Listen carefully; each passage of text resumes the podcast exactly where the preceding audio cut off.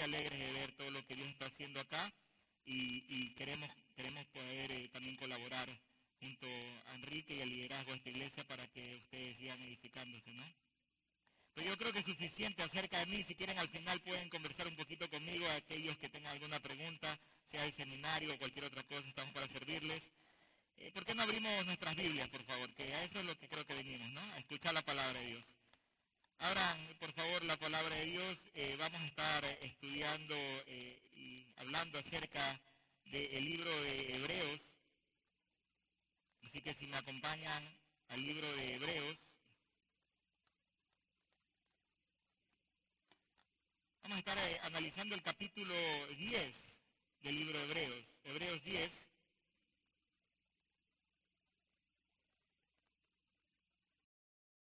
Hebreos 10. Pues me voy acomodando un poco acá.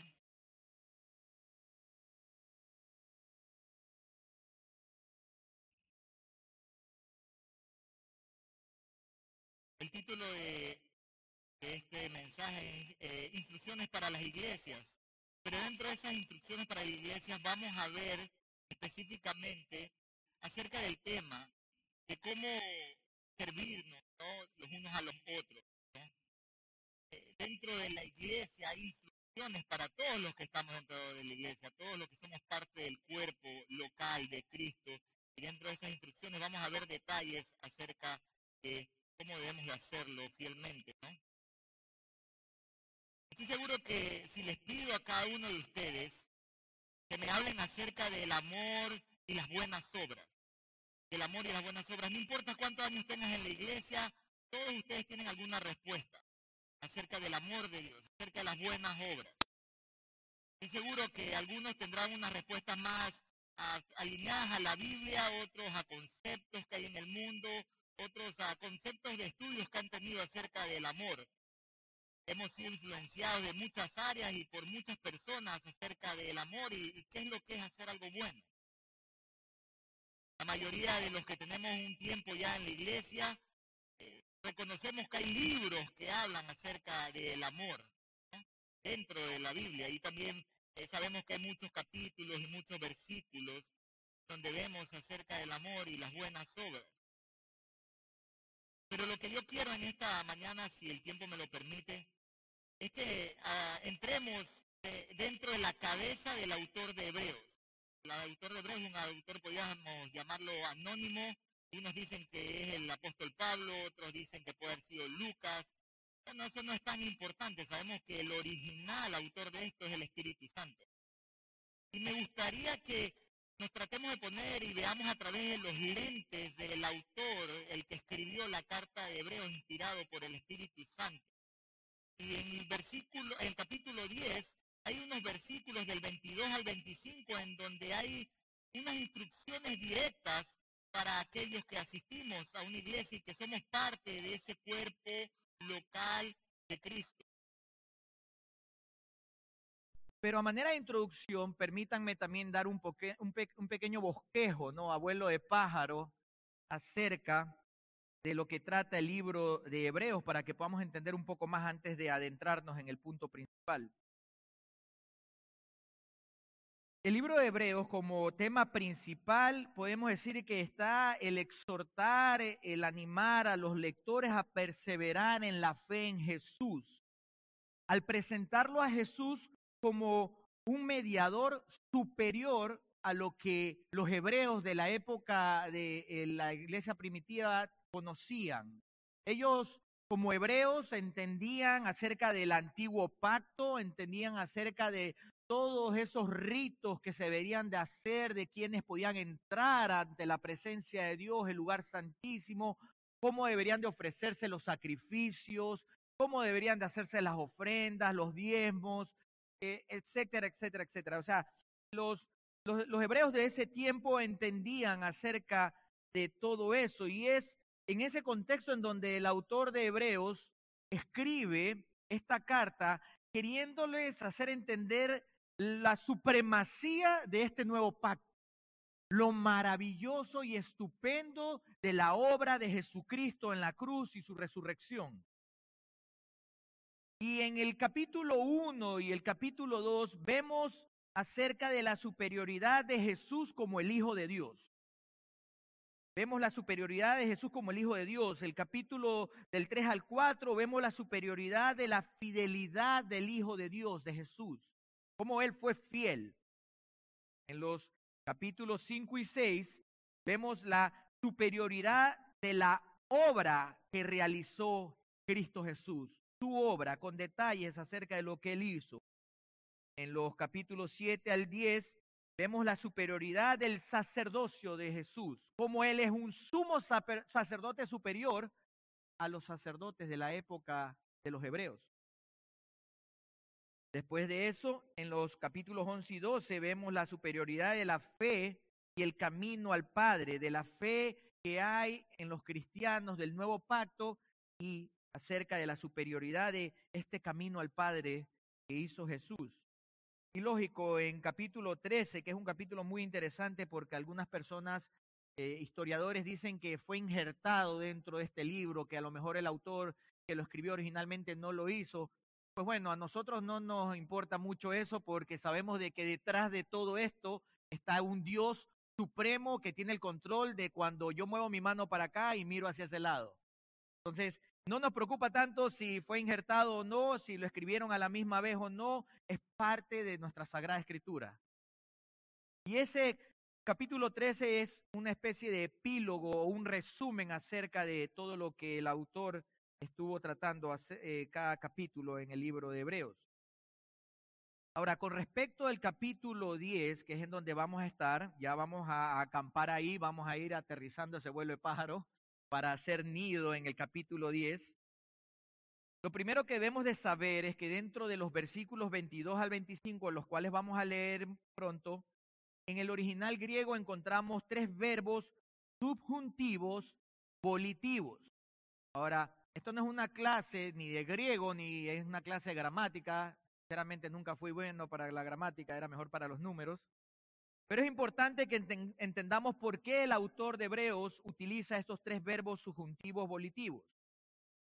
estos, estos, verbos subjuntivos volitivos son unos verbos que se utilizan normalmente en este caso porque no pudo utilizar imperativos. Ahora, los imperativos, todos sabemos, o algunos no, pero estamos aquí conociendo, son mandamientos, son mandatos. Cuando nosotros encontramos un imperativo dentro de la Biblia, no es una sugerencia de que hagas algo, no es si te place. El autor lo que está tratando de poner en el texto es que debes de hacer lo que él está escribiendo, que está pidiendo. O en el mejor de los casos, es una exhortación a que lo hagas, es una exhortación con un énfasis de que, mira, te, animo a que lo hagas, pero ten ahí en mente de que es un mandamiento el que te estoy dando, a pesar de que solo te estoy animando. Ahora, ¿por qué es importante esto? Porque esto quiere decir de que a pesar de que no son imperativos, estos tres verbos que vemos en estos versículos, yo quiero que entendamos de que el autor de Hebreo quería que la gente de ese tiempo sepa de que él estaba exhortándolos para que lo obedezcan, de que él estaba animándolos a que obedezcan esto, aunque no era un mandato. Y es eso es lo que nos va a ayudar a entender por qué él dice lo que dice aquí en estos versículos del 22 al 25. Eh, pero para eso, vayamos ahí al, capítulo 10. Acompáñenme ahí al capítulo 10 y como a medida de un poquito de, un poco más de entendimiento, eh, leámoslo desde el versículo 19, ¿no? Porque estamos aquí y nos gusta leer la Biblia, ¿verdad? no estamos porque vinimos a escuchar al hermano Hugo solamente, no venimos a escuchar la palabra de Dios, que es lo principal. Pero observen ahí, capítulo 10, versículo 19 en sus Biblias, el versículo 19 arranca diciendo así, así que, o sea, después de todo lo que les he dicho hasta este momento, durante estos últimos eh, nueve y diez capítulos, quiero, dice el autor, dice así, hermanos, teniendo libertad para entrar en el lugar santísimo por la sangre de Jesucristo, por el camino nuevo y vivo que Él, o sea Jesús, nos abrió a través del velo, esto es, de su carne, y teniendo un gran sumo sacerdote sobre la casa de Dios, sea, ahí después de eso, versículo 22, vamos a leer, y ahí ya entramos en tema, acerquémonos con corazón sincero, en plena certidumbre de fe, purificado los corazones de mala conciencia y lavado los cuerpos con agua pura. El 23 continúa diciendo, mantengamos firme, sin fluctuar, la profesión de nuestra esperanza, porque fiel es el que prometió, porque fiel es el que prometió, o sea, ¿quién? Dios. Él viene hablando de Jesús, él viene hablando de Dios. Y el 24 dice, considerémonos unos a otros para estimularnos, observen, ahí está, al amor y las buenas obras. Y el 25 concluye diciendo, no dejando de congregarnos como algunos tienen por costumbre, no exhortándonos tanto más cuando veis que aquel día se acerca. Oremos, hermanos. Padre, te damos gracias porque tu palabra es preciosa, es hermosa, porque dependemos de ella y como estábamos aprendiendo en la escuela dominical, necesitamos de ella siempre. Es la que trae sabiduría, es la que nos instruye y estamos aquí porque necesitamos conocerte más, entenderte más para obedecerte. Ayúdanos a no salir igual, a que podamos abrazar las verdades de tu escritura y que tu Santo Espíritu sea trayendo la revelación a nuestras vidas porque dependemos de ella. Oramos esto y te damos gracias en el nombre de tu Hijo Jesús, es el nombre sobre todo nombre. Amén.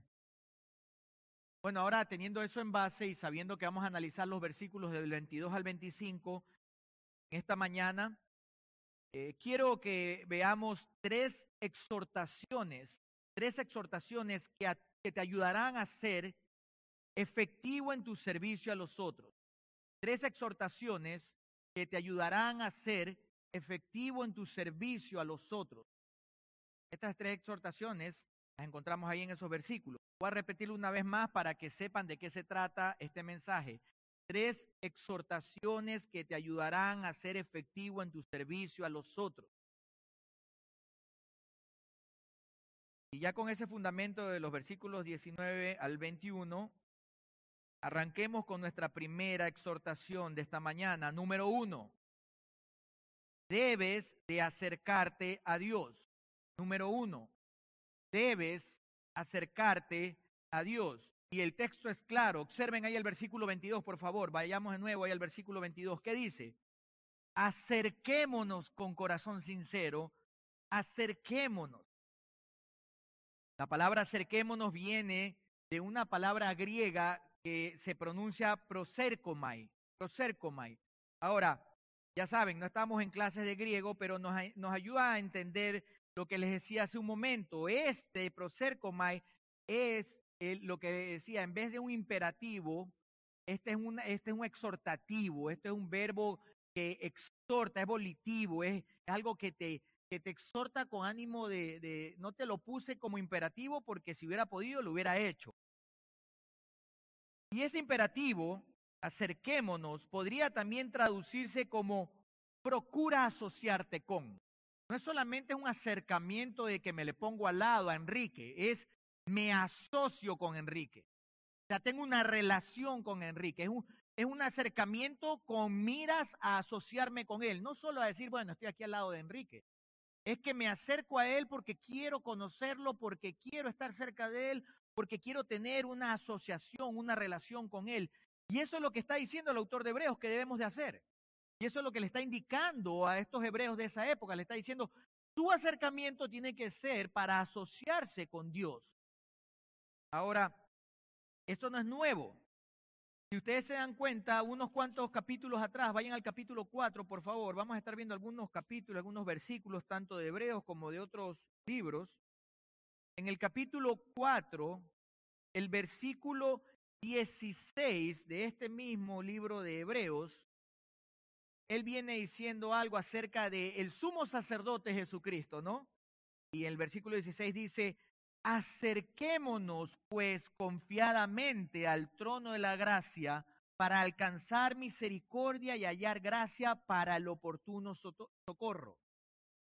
hablando de quién es Jesucristo y de los sumos sacerdotes que es Jesucristo, la superioridad de Jesucristo, el autor ya había utilizado la misma palabra, acerquémonos, acerquémonos. Acá le está diciendo, acérquense, acerquémonos con confianza.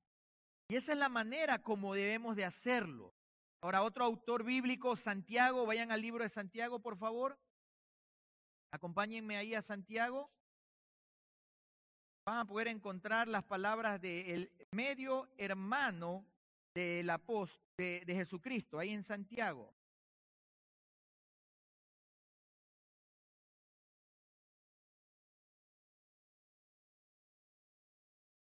Ahí en Santiago, vamos al capítulo 4, Santiago capítulo 4.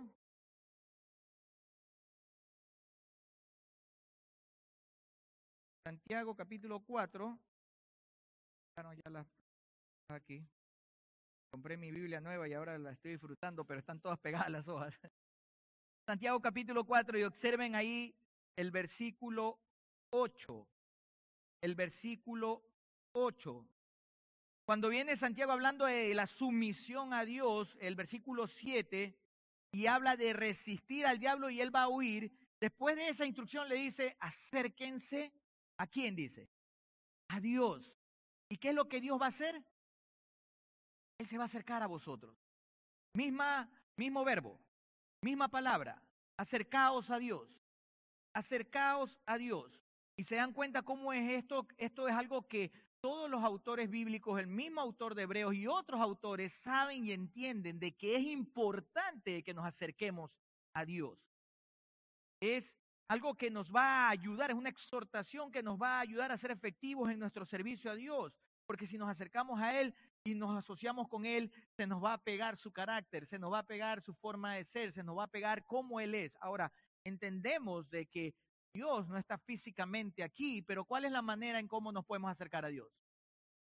Por medio de su palabra. Conociendo su palabra, entendiendo su palabra, podemos acercarnos a Dios por medio de la oración. Ahora, nosotros no tenemos, y ni siquiera los judíos lo tienen, un templo como antes en donde iban a orar, pero nosotros tenemos un, un mejor pacto. Necesitamos, tenemos una mejor relación, no necesitamos irnos hasta Jerusalén de rodillas para poder ir a la presencia de Dios. Ahora nosotros tenemos el acceso a esa presencia de Dios por medio de la sangre de Jesucristo. Y es de esa manera en como nosotros debemos de acercarnos. Ahora, pero él continúa diciendo algo. Volvamos a nuestro texto, por favor. Vayan ahí al capítulo 10. pongan ahí el dedo, pongan algo para que podamos ir y venir del capítulo 10, porque vamos a estar moviéndonos de un lado a otro. Pero regresemos ahí al capítulo 10. Y ahí mismo en el capítulo 10, Miren lo que continúa diciendo el autor de ahí en el versículo 22. Dice, acerquémonos, ¿cómo? ¿De qué manera? Con un corazón sincero. Acerquémonos con corazón sincero. En otras palabras, con un corazón verdadero, un corazón genuino, el cual demuestra sinceramente a través de lo que haces, solamente de boca, sino de acción, que estás verdaderamente agradándole a Dios. Procuremos asociarnos con Dios, pero también procuremos hacer las cosas de acuerdo a lo, esa asociación que tenemos. Un corazón sincero se ve reflejado en las obras que tú haces. Santiago también habla acerca de eso, ¿no? La fe sin obras es muerta, dice. Hace una comparación. No habla de que tú por tus obras vas a ser salvo, ¿no? Eso lo tenemos claro en esta iglesia. No es por obras, es por gracia para que nadie se gloríe, solo por la obra de Jesús pero si tú te acercas a Dios, tienes que hacerlo con un corazón sincero, sabiendo que Él conoce lo íntimo de ti, pero también reflejando con acciones que vayan de acuerdo con eso. O sea, que lo que decimos y hacemos vaya en relación con el carácter de Dios. Es importante y es por eso que el autor de Hebreos da ese, esa, esa exhortación pero acto seguido, el autor de Hebreos, ¿qué es lo que continúa diciendo? En plena certidumbre de fe, en plena certidumbre de fe. O sea, asociarnos y acercarnos y procurar estar cerca de Dios con un corazón sincero, haciendo lo que Dios dice que debemos de hacer, pero debemos de hacerlo con la plena certidumbre de la fe. La plena certidumbre de la fe. ¿Qué quiere decir esto? Tienes que hacerlo con seguridad, amado hermano. No esperando de que, oh, es que yo hice eso para este hermano y ahora el hermano mira cómo me paga.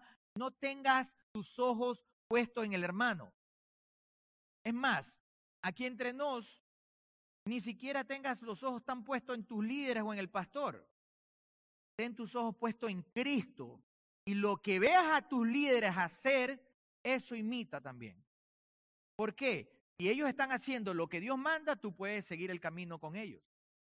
Y eso es lo que a veces nos pasa. A veces, a mí me gusta lo que dice Pastor John. Pastor John MacArthur, él dice, Patricia, su esposa, a veces le dice, antes le, salía, le, le solía decir, e, ella quiere que yo viva en el mismo estándar de lo que yo enseño en la palabra, o sea, que cumpla totalmente todo lo que yo enseño en la palabra. Eso es imposible. Eso es imposible, por más que seas un hombre, una mujer de Dios, es imposible alcanzar la total perfección de Dios. Porque si no, entonces, ¿para qué hubiera venido Jesucristo si nosotros lo podíamos alcanzar? Solo hubiéramos necesitado la palabra y ya está. No necesitamos a un Salvador, no necesitamos a alguien que cumpla con la ley, no necesitamos a alguien que sea perfecto delante de Dios. Entonces, por eso nosotros cada vez que, procuremos hacer las cosas, necesitamos hacerlo con la certidumbre de que tenemos nuestra fe no en una congregación, no en nuestros líderes que debemos de también seguir y imitar, no en el vecino, ni en tu esposa, ni en tu esposo, no en el hermano que predica en el internet, mucho menos en eso. Nuestra fe tiene que estar basada en quién es Dios, en quién es Jesucristo. Por eso el, escritor de Hebreos viene desarrollando la idea de que Jesús es supremo. Jesús es mejor que cualquier cosa que ustedes puedan imaginar. Jesús no es un diosito más. Jesús es Dios.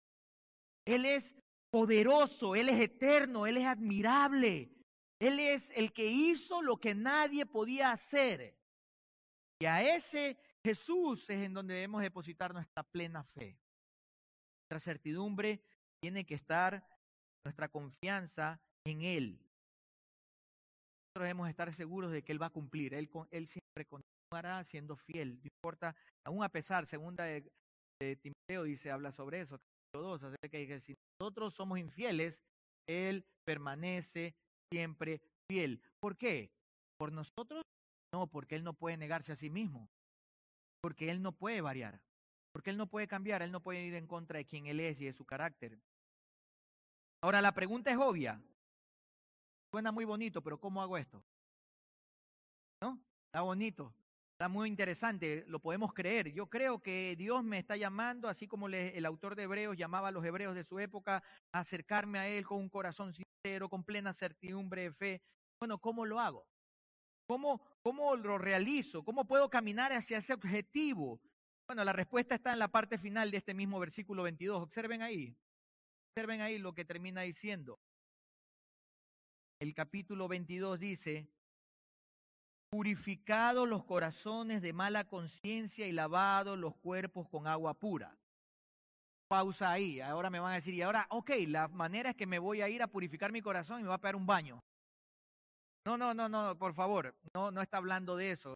Eh, eh, está hablando de algo más que eso. Él, está eh, una figura de lo que de lo que quiere decir. Hay una verdad detrás de esas frases. Eh, cuando él dice purificado los corazones de mala conciencia y lavado los cuerpos con agua pura, está representando algo. Él está prestando, eh, él quiere que los, los, los que están escuchando su mensaje estén pensando en lo que dice el libro de Levíticos. El Levíticos, en el libro de Levíticos, el capítulo 8, los versículos 30 y el versículo 6, ustedes pueden anotarlo, por falta de tiempo, vamos, pueden leerlo después. Pero Levítico, Levíticos capítulo 8, los versículos 30 y el, versículo 6 y el 30, ambos versículos, la narrativa nos habla acerca del acto de purificación del supremo sacerdote Aarón. Ese es el sentido ahí. Aarón, cuando fue elegido por Dios para ser sumo sacerdote, para tener esa comunión y servir dentro de, del tabernáculo y de poder hacer el oficio de sacerdote y de sumo sacerdote junto con su familia, con sus hijos, en el Antiguo Testamento eh, tenía que hacer ciertas cosas. O sea, no era que decía, oh Dios, tú me elegiste a mí, bueno, ahora yo hago lo que me da la gana, aquí voy y tú me conoces, conoces mi corazón. No, no, no.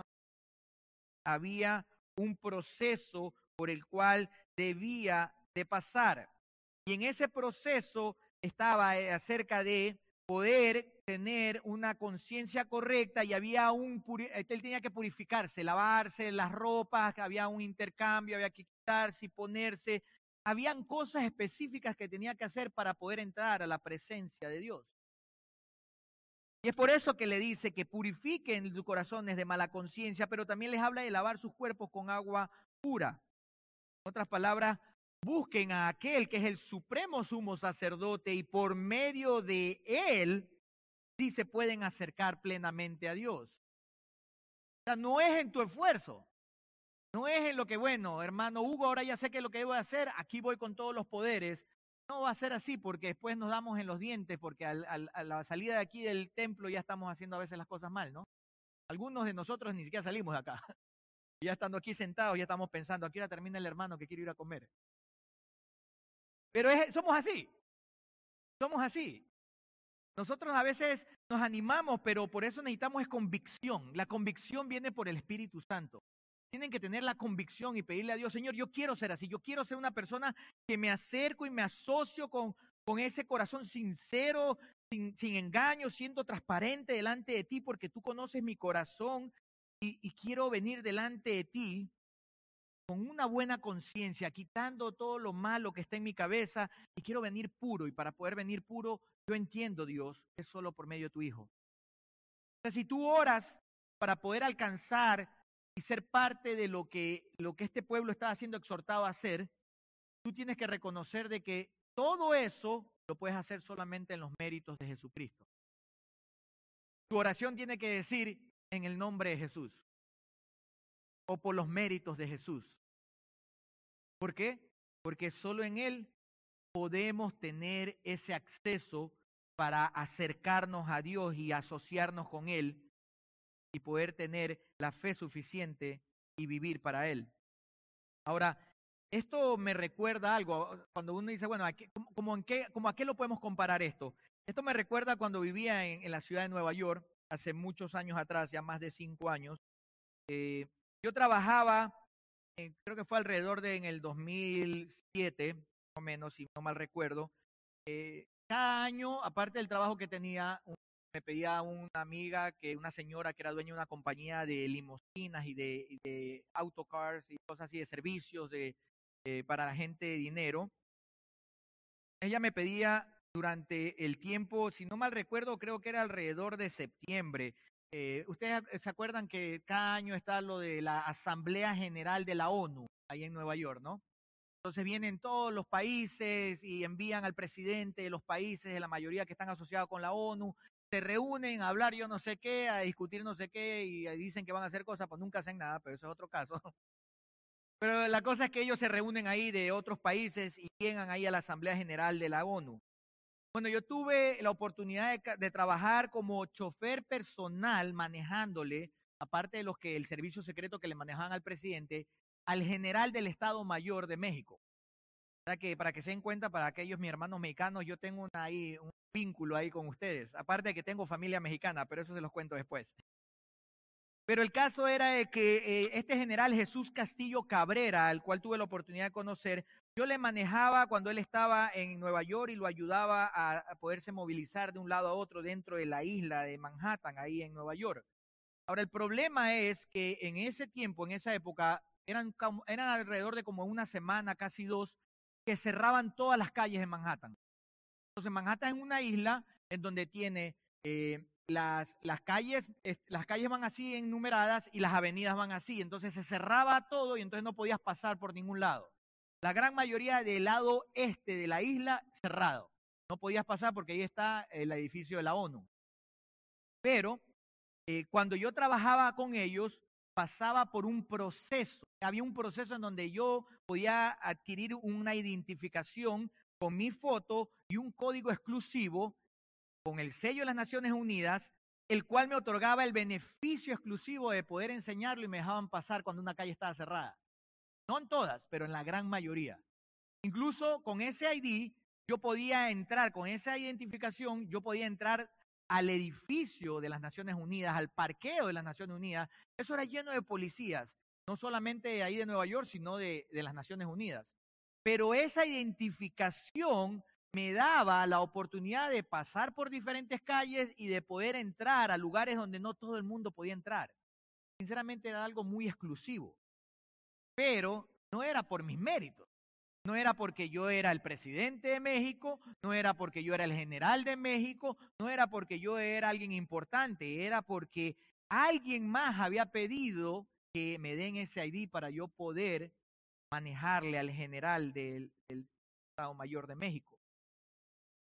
Y de esa misma manera es la manera en cómo nosotros podemos acercarnos a Dios con confianza. No porque nosotros seamos los mejores hijos de Dios, que aquí entre nos no lo somos. ¿no? porque nosotros seamos lo que más sabemos, porque nos falta mucho. No importa cuánto estudies, no importa cuánto te estés en el discipulado, solo vamos a conocer a Cristo de la manera que debemos de conocerlo cuando estemos en su presencia sino única y exclusivamente por los méritos de aquel que murió en la cruz y resucitó el tercer día. El gran sumo sacerdote Jesucristo, el, el autor de un nuevo pacto más efectivo que el antiguo pacto. Y es eso lo que está diciendo el autor de Hebreos. Acércate con esa confianza no en tus méritos, sino en los méritos de Cristo. Y eso te va a ayudar a poder servir mejor y fielmente a los demás hermanos aún dentro de la congregación. Solo de esa manera vas a poder crecer espiritualmente y de esa manera vas a poder ser más efectivo en tus servicios a los unos, de los unos a los otros. Bueno, entonces igual eh, tú y yo, al igual que los receptores de la carta de Hebreo, debemos de acercarnos a Dios con un corazón genuino, ¿verdad? Con la seguridad de la fe, no basada en nosotros, ni en ritos antiguos como, los, como lo hacían los del, los del tiempo de Hebreos, estos hebreos, los judíos, sino en la obra perfecta de nuestro Señor Jesucristo. Además, si queremos ser efectivos en nuestro servicio a otros, la segunda exhortación de esta mañana, ya vimos la primera, la segunda exhortación es, número dos, debemos de mantenernos firmes. Debemos de mantenernos firmes. Número dos, debemos de mantenernos firmes. ¿Y de dónde la saco? Pues una vez más, no es del bolsillo, no es de mi, de mi maleta, es de la palabra de Dios. Volvamos ahí al capítulo 10 y continuemos leyendo el versículo 23. ¿Qué dice el versículo 23? Mantengámonos firmes sin fluctuar la profesión de nuestra esperanza, porque fiel es el que prometió, el que prometió. ¿Qué significa mantengámonos firmes sin fluctuar? ¿A qué se refiere esto del autor de Hebreos? Bueno, otra traducción sería retén fielmente o retener fielmente significa mantenerse firme sin fluctuar. En otras palabras, le están diciendo a ellos, retén con fidelidad lo que estás escuchando, que nada ni nadie nos mueva de lo que estamos haciendo. O sea, si te vas a acercar a Dios, no te dejes influenciar por nada ni por nadie. Hazlo con esa firmeza, mantente firme, porque fiel es el que prometió. Pero eh, veamos qué es lo que normalmente ha hablado ya antes acerca de este tema, el mismo autor de Hebreos. Vayan al 3, estuvimos en el 4, ahora vayámonos un poco más atrás. Hebreos capítulo 3. Hebreos capítulo 3, miren lo que dice el versículo 6 de Hebreos capítulo 3. Es que, es que esto ya lo viene hablando el autor. Pero Cristo como hijo sobre su casa, la cual casa sos, somos quienes? Nosotros. Ahora, si eres un hijo de Dios, ¿qué es lo que necesitas hacer? Si quieres acercarte a Dios como te está exhortando el texto, ¿qué es lo que tenemos que hacer? Miren, observen lo que dice. Si retenemos firmes hasta el final la confianza y el gloriarnos en la esperanza. ¿En qué? En la esperanza de que Él nos va a salvar. O sea, Él ya viene desarrollando esta idea de que no es solamente necesario decir, yo confío en Dios, yo creo en Dios. No es solamente decir que eres miembro de esta iglesia, check. No es que compré mi Biblia, estudio MacArthur, check. No es que, es que yo estoy en el discipulado eh, con el pastor Enrique, check. No, es que tú tienes que retener lo que Dios te está diciendo a través de tus líderes, a través de los líderes de la iglesia, retenerlo con confianza, con, hasta el final, no es un momento, no es un día, no es los domingos. Amado hermano y hermana, este solo es, sinceramente, ustedes tienen que ver el día domingo, un día en donde van a poder estar los unos con los otros, uniéndose en comunidad, aprendiendo de lo que el Señor ha revelado durante la semana de estudio al pastor y a los líderes, pero este debería ser la cereza sobre el pastel. Tu relación es a diario. En otras palabras, esto es como la vitamina. ¿Cómo es la vitamina? La vitamina es un suplemento, te suple lo que te falta de lo que estás comiendo. Pero tú no dices, no, yo, yo tomo vitaminas todos los domingos y el resto de la semana no comes. No, pues ya te hubieras muerto, ¿no? Ya te hubieras muerto, sinceramente. Tú comes a diario, algunos tres, algunos como yo, cuatro o cinco veces al día, pobre mi esposa, ¿no? Pero tomas el suplemento vitamínico para que te ayude a suplir lo que a lo mejor te falta.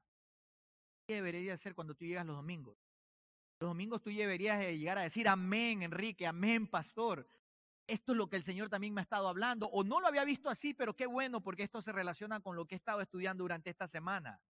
No puedes llegar a solamente aquí a querer que te alimenten un domingo y el resto de la semana no comes nada. Y es por eso que nosotros debemos de, vivir de esa manera, retener firme hasta el final, no es solamente en la congregación. Esto, esto, este, este, esta es la mejor parte de todo, ¿no? Esto es lo lindo de poder venir y juntarnos y, y servirnos los unos a los otros, que es lo que estamos analizando. Pero vuelvo y le repito, ustedes tienen una responsabilidad. Tú tienes una responsabilidad. No es la de tu papá, ni de tu mamá, ni de tu hermano, ni del pastor, ni de los ancianos, ni de los líderes es tu responsabilidad la de mantenerte firme. Mantenerte firme en lo que ya estás conociendo acerca de Dios. Y miren que ahí mismo, en la siguiente página del capítulo 3 del libro de Hebreos, el versículo 14 dice, porque somos hechos participantes de Cristo con tal de que, ¿qué dice ahí? ¿Cuál es la frase que dice el versículo 14 del capítulo 3? Con tal de que retengamos firmes hasta el final nuestra confianza del principio. En otras palabras, no es que yo cuando recién conocí acerca de Dios era un amor increíble y ahora ya no, bueno, no es igual, no, es hasta el fin esa primera confianza que tuviste. Tienes que retenerla hasta el final. Tienes que, abrazarla hasta el final. Y como ya saben, eh, eh, a lo que se refiere eh, cuando continúa diciendo, acerca de sin fluctuar es porque nosotros tenemos nuestra esperanza puesta en Cristo Jesús. La profesión de nuestra esperanza tiene que estar basada en nuestra relación en la obra de Cristo a diario, a diario y congregándonos para poder estar ejerciendo el mandato de los unos a los otros. Muy importante. Eh, Romanos capítulo 5, versículos 1 y 2, el apóstol Pablo habla un poco acerca de eso, pueden anotarlo, lo pueden leer después, de esa esperanza, de esa esperanza que viene única y exclusivamente a favor de la iglesia, que es el cuerpo de Jesucristo. Juan Calvino dijo acerca de estas palabras del capítulo 10 de Hebreo que estamos estudiando lo siguiente, lo voy a citar. Juan Calvino dijo esto, el autor, o sea, de Hebreos, aquí parece tocar indirectamente el disimulo de aquellos hebreos que habían prestado demasiada atención a las ceremonias de la ley. El autor de Hebreos tenía en mente a esos hermanitos que se dicen cristianos, pero no son cristianos, ¿no? Estoy en nueva traducción de Hugo, una traducción contemporánea. Con el fin de agradar a su propia nación, continúa diciendo, o sea, Israel. Por tanto, no solo los invita a creer con el corazón, sino a manifestar la y a profesar lo mucho que ellos amaban a Cristo si verdaderamente eran de Él. El autor de Hebreo estaba diciéndole, según Calvino, a estas personas a los que le está escribiendo es, no sean solamente de boca y olvídense de las costumbres antiguas, olvídense de que yo quiero hacer algo y por eso yo alcanzo lo que alcanzo. Es pongan su mirada en Jesucristo y enfóquense en Él y acérquense a Él y abrácenlo a Él. Reténganlo a Él. Él es el mayor precio. Él es cuando escuchamos que dicen, es como aquel que encontró un tesoro y fue y vendió todo para comprar ese lugar, sabiendo que estaba ahí el tesoro. Esa es la perla la que están hablando en las escrituras. Es Jesucristo. Y nosotros tenemos, necesitamos retenerlo hasta el fin. Señor, quítame todo, pero no quites tu Santo Espíritu, como decía el salmista, para que se me acabe todo, pero que tú nunca me faltes. Si, no, si yo me quiero soltar de tu mano, dame un buen cocacho, no sé si entienden lo que es cocacho, y agárrame la mano y no me sueltes porque yo sé que soy un cabezón y capaz me voy a querer soltar de ti. Esa es la actitud que debemos de tener y por eso está hablando acerca de eso, de acercarse. Por eso los anima a mantenerse también firmes. No es solamente acercarse, es mantenerse firmes ahí. ¿Por qué? Porque fiel es el que lo prometió, continúa diciendo. Observen ahí, termina ahí diciendo, porque fiel es el que lo prometió el versículo 23. Ese, esa nuestra esperanza está firme porque Dios es el mismo ayer, hoy y por los siglos. Jesús continúa siendo el mismo. ¿Sabes qué? Tú y yo cambiamos. ¿Sabes qué? Los países cambian. La realidad es que todo alrededor de nosotros cambia, pero Él permanece siempre fiel, para siempre. Él nunca cambia. En Él no hay sombra de variedad. Él podemos confiar y nuestra relación puede estar tranquila porque Él es el que da la vida eterna. Juan capítulo 10, versículos 27 y 28, lo pueden leer después.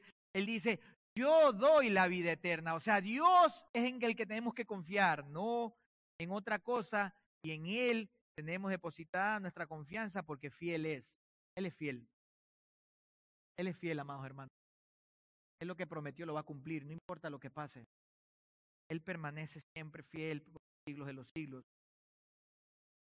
Santiago una vez más dice en Santiago 1.17, en Dios, en Jesucristo, en el cual no hay mudanza ni sombra de variación, dice. Dios no cambia, Él no es como algunos a veces de nosotros que somos cristianos camaleones. Es un cristiano camaleón es aquel que cuando está en la iglesia es una manera y cuando está en el trabajo es de otra y cuando está con los amigos es de otra y cuando está con la familia es de otra y cuando está en el mall es de otra y cuando está solas en el internet es de otra forma o cuando está viendo las novelas es de otra manera. Por eso dice, no velas, no la veas, no velas, dice. No la veas, no pierdas tu tiempo. Tranquilo, no es, no es que le voy a decir, este, este hermano ya está, ahora no me dejó ver la novela. Pero la realidad es esa. Y es importante que nosotros sepamos esto, de que nuestra confianza está puesta, el acercarnos, el poder mantenernos firmes, aún el mantenernos firmes está depositada en Dios. Y esto es más o menos como, cuanto, como cuando nosotros éramos pequeños, ¿no? A los que nos tocó tener el privilegio de tener a lo mejor el papá y la mamá, o solo a la mamá, o solo al papá, ¿Qué pasaba cuando nosotros íbamos a la piscina o íbamos a la playa, a algún lugar en donde había agua? Cuando éramos pequeños nos daba miedo tirarnos a la piscina, ¿no? Y, a veces el papá o la mamá se ponía abajo y decía, hey, tírate. Y uno chiquito, no, no tengo miedo, ¿no? Pero cuando nosotros analizábamos, hey, hey, te decía, yo soy tu papá, ven, yo te cojo, no te va a pasar nada, yo te protejo. La mayoría de los papás que sí eran, como dice Proverbios 22.1, que tenían un buen nombre, que el, niño decía, bueno, mi papá lo dijo, él lo va a hacer. ¿Qué es lo que hacía? Tiraba. Y el papá lo cogía, no había ningún problema. Eh, ¿Por qué? Porque era fiel el que le decía, tírate que yo no voy a permitir que te pase nada, me ahogo yo y no te ahogas tú. De esa misma manera, nosotros podemos con confianza entrar a la presencia de Dios y por, con confianza podemos acercarnos y buscar mantenernos firmes, teniendo nuestros ojos en Jesucristo, sus méritos, en lo que Él es. Eh, ¿A qué hora termina? Que no me fijé cuando recién subí. Más o menos, ¿a cuánto tiempo, a, qué hora termina el servicio normalmente? Ok, listo, gloria a Dios. Primera vez que me dicen eso, pero gracias. Bueno, ya estamos, estamos ahí. Déjenme terminar ahí. Estamos en el segundo, en el segundo punto. Eh, es increíble porque eso nos da confianza, amado hermano. Qué lindo. Lindo cómo nosotros podemos saber de que sí nos vamos a poder mantener firmes, porque no se trata de que tú eres el más chévere. No sé si ustedes entiendan esa palabra, pero no es que tú eres el más chévere, no es que tú eres el mejor, no, no es que aquí, aquí solo, ¿cómo es que dicen? Mis chicharrones son los que truenan, ¿cómo es que dice? Aquí yo soy el que mando yo, no, no, no es así, no es, decimos en Ecuador, en Sudamérica, decimos somos los más bacanes, nos creemos eh, la última Coca-Cola del desierto. Mira, no es verdad, no te engañes. no vas a poder hacer nada en tu vida si no depositas tu confianza en Jesucristo. Todo el mundo te dice lo contrario, tú eres suficiente, tú eres el gran campeón, tú lo puedes lograr, eh, tu, mejor, tu mejor vida es hoy. Y te meten un poco de cuentos, te están cuenteando. Porque esos que te cuentean son los primeros que salen corriendo, pero Jesucristo no, Él siempre permanece fiel. Y puedes mantenerte firme y puedes tener tu esperanza y tu confianza puesta en Él porque Él jamás te va a engañar. Él no te va a abandonar. Él, a pesar de que somos infieles, que vimos, Él permanece siempre fiel. Y al igual que un niño, podemos saltar a las aguas confiando de que Él no nos va a dejar ahogar. No pregunten a Pedro cuando lleguemos al cielo, ¿no? Caminó en el mar y cuando se desvió la mirada de Cristo, ¿qué le pasó? Blup, blup, blup. Se hundió. Y eso lo tuvo que sacar y decir, poca fe, no quiten tus ojos en mí, no deja, deja de, tener fe en ti, pon tu fe en mí. Y eso es muy importante. Por eso, amado hermano y hermana, es nuestro deber mantenernos firmes, sabiendo de que es el que nos va a guardar, de que es fiel el que prometió y que, vamos a alcanzar lo que Él prometió, que es la vida eterna, la esperanza, el poder vivir para siempre a su lado, necesitamos de depositar siempre con confianza nuestro corazón en Él. Él no te lo va a quebrantar, amado hermano y hermana. Confiemos que Él es fiel y que Él prometió y Él va a cumplir sus promesas. Miren lo que dice el príncipe de los predicadores, Carlos Spurgeon. Charles Spurgeon dijo lo siguiente, las estaciones cambian, tú cambias, pero el Señor permanece siempre el mismo y las corrientes de su amor son tan profundas y anchas y llenas para ti por siempre. Las corrientes del amor de Dios nunca va a cambiar, Él siempre va a estar contigo y no va a fallar. Y bueno, ya hemos visto hasta aquí dos de las tres exhortaciones, amados hermanos, que encontramos en estos versículos del 22 al 25. ¿Cuál fue la primera? La número uno. Número uno, debes de acercarte a Dios. Número dos, acabamos de verla, debes de mantenerte firme. Ahora, número tres, el tercer fundamento de estas exhortaciones eh, que te van a ayudar a poder ser más efectivo en tu servicio a los demás es, debes de considerar a los otros. Debes de considerar a los otros. Número tres, tercera exhortación, debes de considerar a los otros. Observen el versículo 24. El versículo 24 dice, y considerémonos unos a otros para estimularnos al amor y a las buenas obras. Aquí es la cereza sobre el pastel. Está diciendo que nos acerquemos a Dios, que nos mantengamos firmes porque Él es fiel, pero ahora también dice, bueno, ahora que ya tienen todo ese paquete, pues ahora a ustedes les toca también animar al amor y a las buenas obras a sus hermanos dentro de la congregación o aún en otras congregaciones. Este es una exhortación muy importante porque es parte del deber de la iglesia local, de la iglesia de Dios. Este último verbo subjuntivo, volitivo, exhortativo, que ya conocemos que es, que es como un imperativo, eh, es, es la cereza del pastel de esta parte de la enseñanza que está dando el escritor de Hebreos. Es muy importante. El, el autor pone esta unidad está unida a las otras cosas que viene hablando, pero es importante porque él en el original utiliza una palabra, una conjunción lógica conectiva. Ahora, ¿por qué utiliza eso? Eh, en, nuestras, en nuestras Biblias lo traducen y, ¿no? Porque dice y considerémonos, ¿no?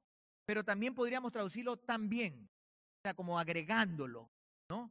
Ya está diciendo que, debes de acercarte a Dios y mantenerte firme, también basado en eso, ¿no? Lógicamente, unido a eso, debes de considerar los unos a los otros para estimularlos al amor y a las buenas obras. Podríamos decirlo de esta manera. También considerémonos cuidadosamente los unos a los otros para estimularnos al amor y las buenas obras. Ahora, la palabra estimularnos en griego, en el original, tiene una connotación de provocar algo por medio de las acciones que tú haces. provocar algo mediante la incitación, mediante la agitación. Normalmente la palabra provocar es para lo malo, para lo malo, ¿verdad? Nosotros decimos, me estás provocando a pecar, dicen. Oh, me estás provocando para que te dé con la vara en el trasero, le decimos a nuestros hijos. Oh, no me provoques, dicen, ¿no? Siempre tenemos esa, como esa, esa, esa parte con, en donde es algo malo, pero a veces también podemos utilizarlo para provocar para cosas buenas. Por eso es que el significado en, este, en esta palabra es, aparte de estimular, es provocar, es incitar, es agitar a otros. ¿Para qué? Para que hagan buenas obras basadas en el amor de Cristo, el amor de Dios, porque no es en tu amor, en mi amor, no es en el amor que dice el mundo, ¿no, hermanos? Estamos viendo la basura que pasa allá afuera, ese no es el verdadero amor. No es amor. El amor es la obra de Jesucristo. El amor es el que se da por medio de la muerte para que otros vivan. El justo, justo. Ese es el verdadero amor. Y ese amor es el que dice que hay que provocar. Esto podemos compararlo también a, una situación como cuando un entrenador, hablando de provocar a alguien, cuando un entrenador, no sé cuántos de ustedes han podido entrenar algún deporte o cuando a veces hemos pagado un gimnasio y vamos tres veces y no volvemos, ¿no? ¿sí? Eh, eh, o, prometemos que vamos a dedicarnos a, hacer este deporte y, verdaderamente después ni lo hacemos. Lo normalmente, normalmente los que los entrenadores que más triunfan no son los entrenadores que te dicen yo tengo estos títulos y tú hazlo y, yo soy esto. Otro. No, los entrenadores que más triunfan son los que se ponen dentro del lugar a hacerlo contigo. Por ejemplo, a veces un instructor de gimnasio está ahí está haciendo el, el, aeróbicos o, o, está haciendo el movimiento y, te dice, vamos, tú puedes, vamos, eh, sigue adelante, vamos, hazlo. Y comienza a hacerlo y comienza a hacerlo y tú dices, no, no puedo, no puedo, pero lo ves a él haciendo y dices, bueno, pues yo también puedo. Y claro, y no pensamos en que él tiene 20 años haciendo eso, ¿no? Pero eso provoca en ti el decir, yo quiero hacerlo, yo quiero hacerlo. ¿No les ha pasado que a veces tú ves en la televisión, a lo mejor entrenando, haciendo algo? O, por ejemplo, eh, cuando ven a alguien que está eh, cocinando y está haciendo una receta y uno dice, hoy y está haciendo y lo ves haciendo la receta y, le pones un poco de esto y quitas lo de acá y alas lo de acá y tú dices, no, yo también puedo hacer eso, dice. No está fácil, yo también puedo. ¿Por qué? Te provocó hacerlo, el verla a la persona haciendo algo. A eso es lo que se refiere el autor de Hebreos, de que nosotros debemos de considerarnos los unos a los otros para estimularnos, es provocarnos es provocarnos a que nos amemos y a que hagamos buenas obras. En otras palabras, esto podría expresarse de esta manera, o sea, que los hermanos dentro de la congregación vean tu actitud y que se den cuenta cómo tú respondes, cómo tú hablas, cómo tú caminas, cómo tú ayudas, cómo tú obedeces, cómo te sometes, cómo aún, amados hermanos, cómo reaccionas después de haber pecado. Ah, no, bueno, aquí pecadores, no. En otras iglesias, hermano. Pero esa es la realidad. ¿Cómo reaccionas ante el pecado? No el de los demás, porque el de los demás es fácil. Mm, hermano, hermana, ¿cómo hiciste eso? ¿No? El pecado de uno. El pecado de uno. ¿Cómo reaccionas? Y el hacerlo de la manera correcta te provoca. Voy a dar un ejemplo. Recuerdo que estuve en un, en un viaje STM en Argentina y estábamos, eh, lo puedo decir libremente, lo convertamos ahora en la, en la, en la, la, conferencia de pastores. Estaba conversando con Alejandro Pelufo y está alguien que quiero mucho y admiro mucho. Y estaba conversando con él y Alejandro, eh, en medio de la conversación, le digo, ¿recuerdas cuando estamos en el último día de, de ese viaje y ya nos íbamos para el aeropuerto nos tuvimos que regresar porque se le quedó el bolso a uno de los seminaristas que había ido y, nos regresamos a la casa, recogimos el bolso y a lo que vamos a arrancar saliendo ahí de la iglesia, viene un carro, un camión y ¡tum! Se, choca toda la parte delante del carro a Alejandro. Bueno, aquí a lo mejor a veces siempre hay los medios, pero él es un misionero que está en Argentina y es increíble, hermanos, la manera tan pacífica tan calmada, tan, con tanto entendimiento, como reaccionó él. O sea, ministró mi vida. Él me provocó a buscar ser así. Él estaba tranquilizando al chofer del otro carro. No, ¿qué es lo que hice? Y, viste lo que hice. Yo le decía, eh, calmate, le decía, la suave, le decía, tranquilo, no pasa nada, tú no te levantaste esta mañana diciendo voy a buscar a quien chocar. Tranquilo, vamos a ver qué pasa. Se va a arreglar, no pasa nada. Estábamos tarde para llegar al aeropuerto. No era solamente que le chocaron el carro, es que ya llegaba tarde. Ah, yo me imagino cómo hubiera sido yo. No, yo bien espiritual también hubiera hecho lo mismo. no, pero de verdad, administró mi vida. Me provocó a ser así. Eso es lo que tenemos que hacer. Eso es lo que debemos hacer.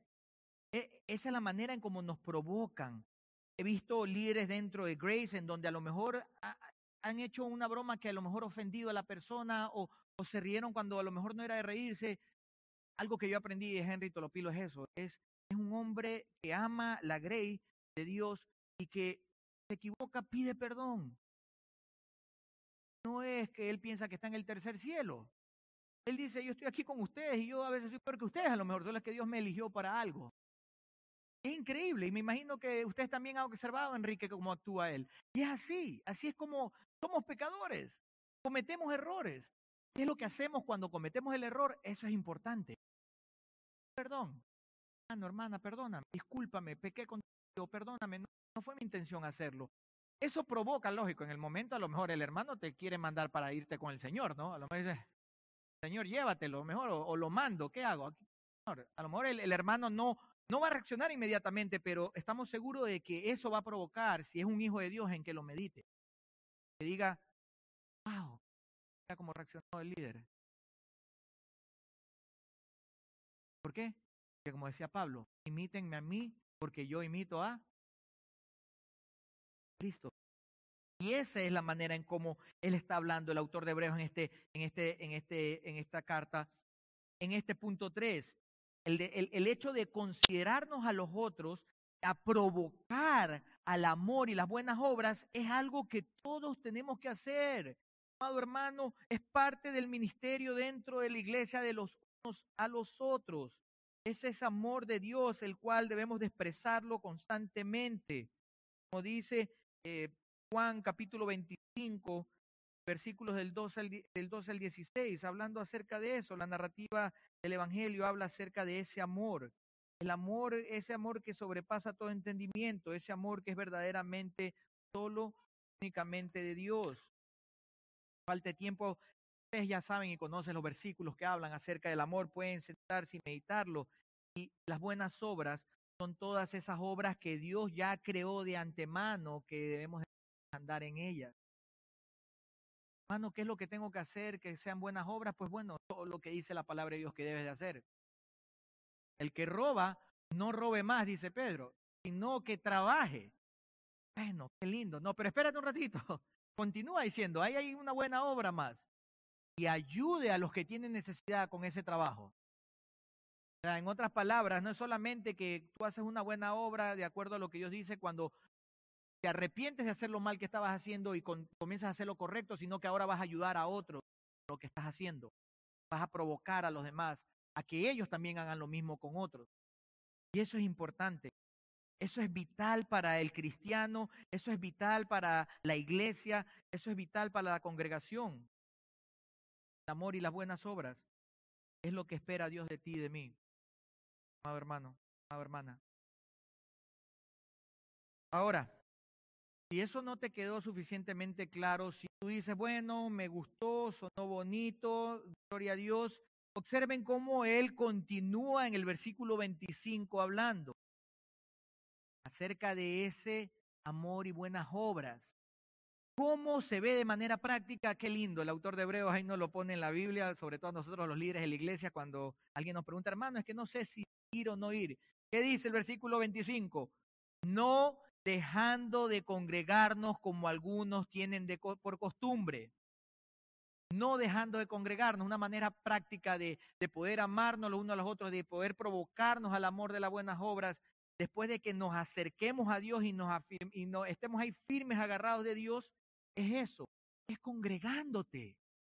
Es que hermano, usted no sabe cómo yo trabajo hasta el, hasta el día sábado tarde en la noche. Pues hermano, lávese bien la cara, tome su café y venga acá. Y, aquí estoy, y aquí hay que hacerlo. no hay de otra. Ya va a haber el tiempo para que descanses en la eternidad. Ya cuando, cuando Dios te llame a su presencia vas a poder descansar todo lo que tú quieras. Mientras tanto, manos a la obra.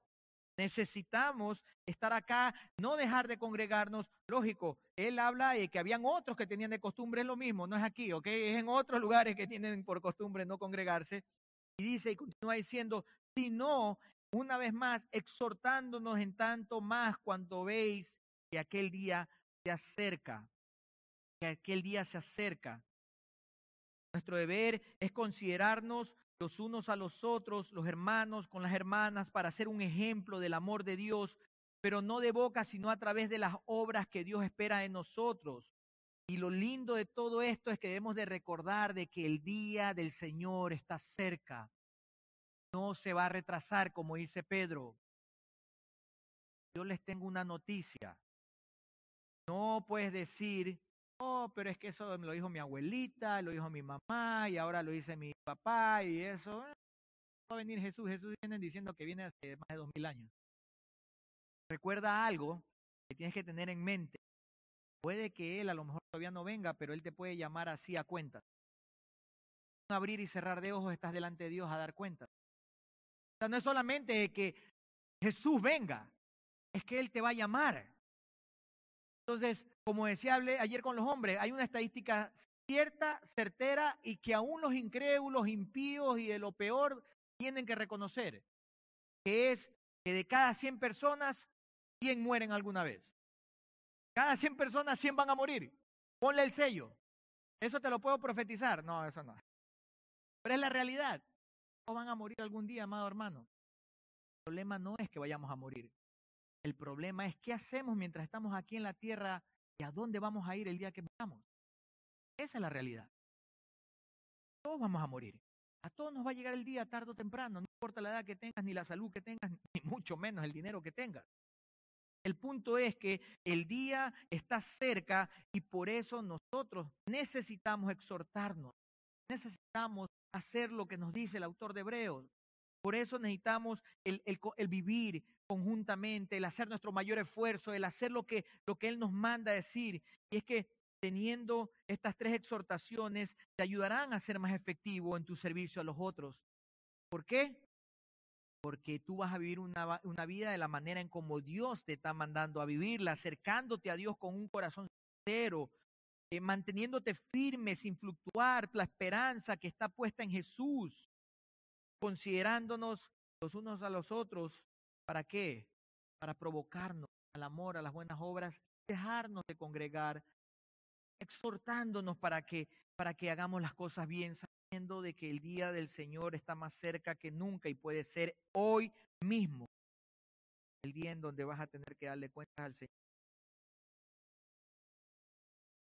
Quería leer lo que dice 2 Corintios capítulo 5, versículo 10, dice, porque es necesario, en 2 Corintios capítulo 5, versículo 10, repito, porque es necesario que todos nosotros compadezcamos ante el tribunal de Cristo para que cada uno reciba según lo que haya hecho mientras estaba en el cuerpo. Más claro no canta un gallo. ¿No? Vamos a tener que ir a dar, a dar cuentas delante de Dios, depende de lo que tú hiciste aquí en la iglesia o en los lugares donde estuviste congregándote con los hermanos. ¿no? Para que cada uno reciba según lo que haya hecho mientras estaba en el cuerpo, sea buena o sea malo.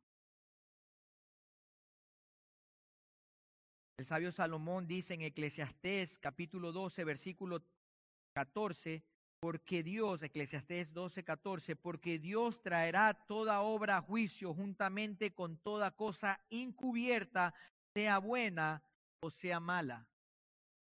Hermanos, esa es la realidad del Evangelio. Esa es la realidad de la palabra de Dios.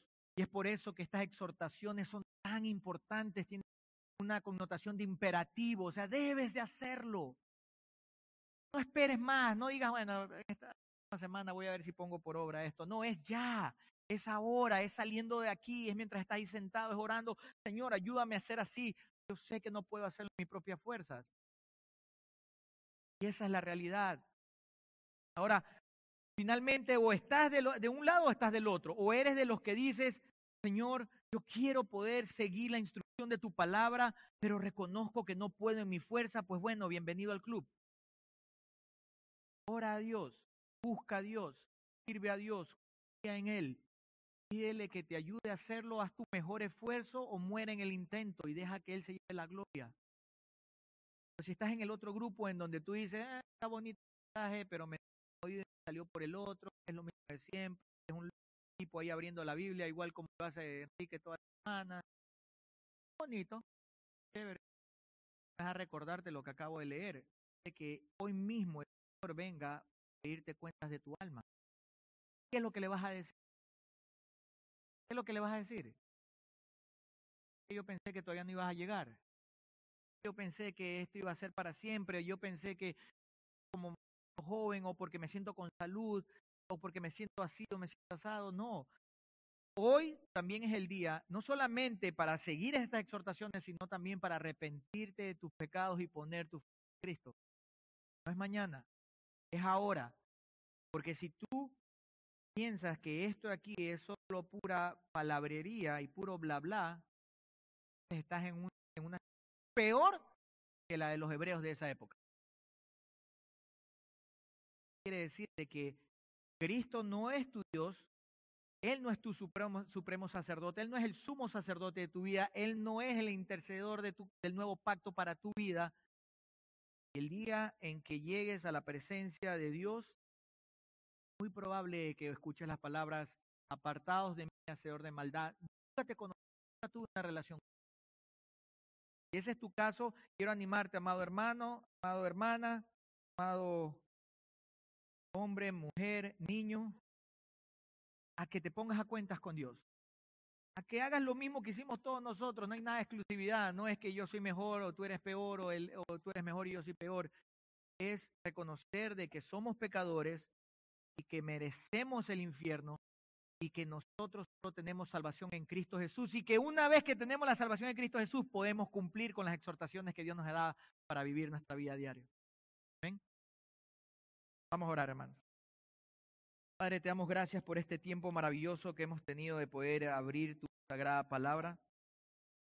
Señor, solo queremos pedirte que tengas misericordia de nosotros. Que sea que somos tus hijos, ayudes a crecer espiritualmente, a cumplir a la luz de estas exhortaciones para poder agradarte y poder servir a nuestros hermanos de manera correcta. Ayúdanos a poder acercarnos a ti, poder mantenernos firmes contigo, poder verdaderamente animarlos a los otros al amor y las buenas obras, pero sobre todo ayúdanos a mantenernos. Pedimos, que tú seas provocando en nuestras vidas el querer hacer y que tú estás alcanzando las almas para la gloria de tu nombre. Esto en nombre de tu Hijo que gracias.